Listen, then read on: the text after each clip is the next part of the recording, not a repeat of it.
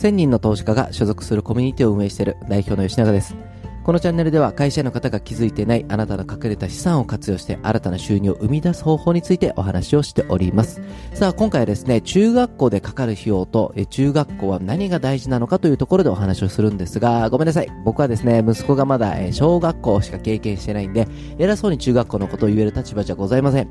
ただ、私の妻の家系がですね、妻のお父さんお母さんの家系が全員学校の先生なんですよ。そうすると日本だけじゃなくて、え、海外の学校の先生やってたり、あと校長先生やってたりするんですよね。えそういった方々の意見と、まあ私の周りのもう格上なセレブの方々たちの、まあ、考え方っていうところをベースにね、今日はお話をさせていただきます。で、昨日はですね、スポーツの力ってお話をしたんですが、今日はね、運動よりも、え環境のお話をさせていただきたいと思います。実際にお子様の資産、ね、おかすえお子様の大事なね、え成長するという部分での、えこれからの成長資産っていうところのお話になるんですけども、まず私立の中学校と、え公立の中学校ってどれくらい費用かかると思います？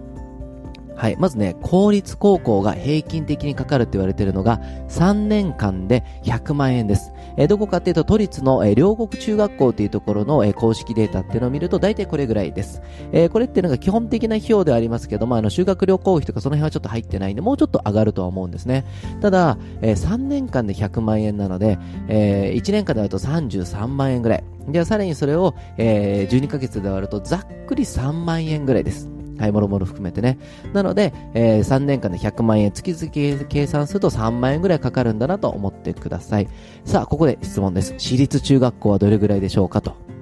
ね。とんでもない金額かかりそうですね。えー、これ、もちろんいろんな学校によって全然違います。ただ、平均的に言われてるのが3倍の300万ぐらいって言われてます。はい。これは別のね、えー、他の私立中学校のデータって見ると、177万円、えー、約1.7倍程度のところもあるんですね。はい。で、そこに寄付金がかかるかかからないかとかね、海外研修積立費とか旅行費とか、本当にあの、修学旅行が例えばオーストラリアとかね、そういったところもあると思うんですよ。僕の妻が、えー、神奈川の帯林中学校、高校行ってたんで、ちょうど修学旅行がオーストラリアだったんですけども、やっぱりそうやって費用がね、全然変わってはきます。でもざっくり言うと、えー、公立の3倍くらいです。で考えるとね、えー、公立で月3万円で私立で月9万って言ったら、まあやっぱね、でかいですね。でかいんですが、僕は私立に息子を生かそうと思っているんですね。で、それはなんでかっていうと、さっき言った僕の妻のね、えー、お父さんお母さんの家系の話をしたときに、えー、多分前子供を生かすなら小学校はどうでもいいよと。ただ、中学校から私立がいいって言われた理由があって、それが、まず、えー、そのお父さんがね、言ってくださったのが、私立の学校の最初の、まあ、説明会とか入学式ですかね。そこで言うのが、この学校ではどんなことができるかを大体喋るんですよ。どんなことができるか。じゃあその逆で効率はって言った時に効率は、え、こんなことしちゃいけませんっていう規則の話をするんですね。この違いわかりますかね？で、可能性の方の話なのか、え制限かけるかの話なんですよ。で、これはすごく重要で、制限の話をしないと、やっぱりモラル的な部分なんですよ。今これをね、聞いていらっしゃる意識の高い方々っていうのは、自分はそんななんか言い方がモラルが悪いこと、まあ、いじめとかね、えー、来ないもの壊すとかね、犯罪的な万引きとかね、ではないと思うんですね。やったことないと思うんですよ。でも、効率っていろんな人が来ます。で、住んでる地域によって、まあ、人のね、属性ってある程度決まってちゃうんですよ。これはいい意味でも悪い意味でも。って言った時に、何が問題かっていうと、リスクが高くなるってことなんですね。それは何かって言ったら、環境的なリスクです。やっぱり中には、そのちょっと悪いことをする。で、それに感化されちゃうかもしれないですよね。子供がどれだけ注意しても。もっと言えば、えー、関わりたくないけども、いじめのリスクも私立より公立の方が圧倒的に高いんですよ。っていうのを見たときに、やっぱ子供の人格形成をする一番重要なときに、変なリスクを背負わしたくない。えもっと言えば安心安安全なとこにしたいっていうのが大事なんですね。で、僕の妻のね、お話を聞いて結構事実というか、あの、リアルだなと思ったのが、入学した時に、なんかね、顔がね、すごいこう、嫌な感じ、嫌なオーラ出してる女の子がいたらしいんですね。えー、で、その子、1週間後、退学になったんですよ。何かっていうと、クラスメートの子たちの財布結構盗んでたらしいんですね。それがもう一週間でバレて退学なんですよ。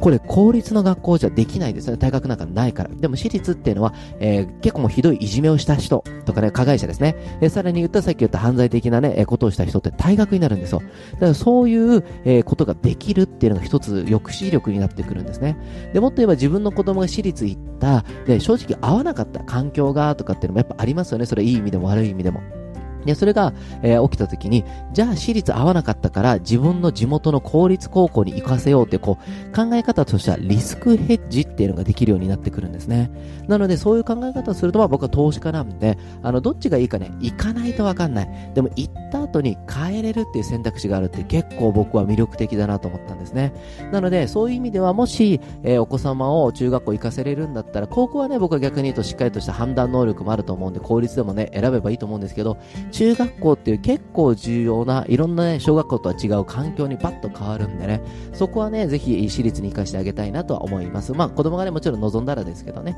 ただ問題になってくるのがね、中学校費用よりもそこに行くためのね、勉強代ですね。で、この勉強代ですね、うん、もちろん人によると思うんですよ。いっぱい塾行くと思うんですけど、僕の妻はちなみに一切勉強ね、塾行かずにですね、普通にストレート合格したタイプなんですね。何が言いたいかっていうと、妻のね、家系の人言うんですけど、本当に小学校の授業をちゃんと聞いて、ちゃんとやってれば基本いけるからねって言われたんですよ。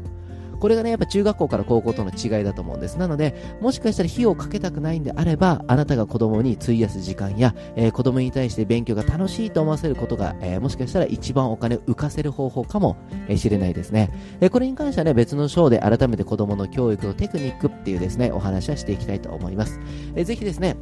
えー、子供だけじゃなくてね、私たちもそうですけど、人はね、環境で作られると思うんですね。これはどんなものです？でもそうですね、えー、投資をしようって言った時に投資をしたことない人たちに話したら否定されます。でも、ちゃんと投資をしている人たちに言えば応援されますし、失敗もいい経験だよって言ってくれます。つまり応援してくれるんですね。えー、ぜひね、そういう環境っていうのがですね、自分の人生においては最も資産になると思うんでね、えー、ぜひそういう環境を見つけれるようにね、えー、今日も前向きにいろいろやっていい一日にしていきましょう。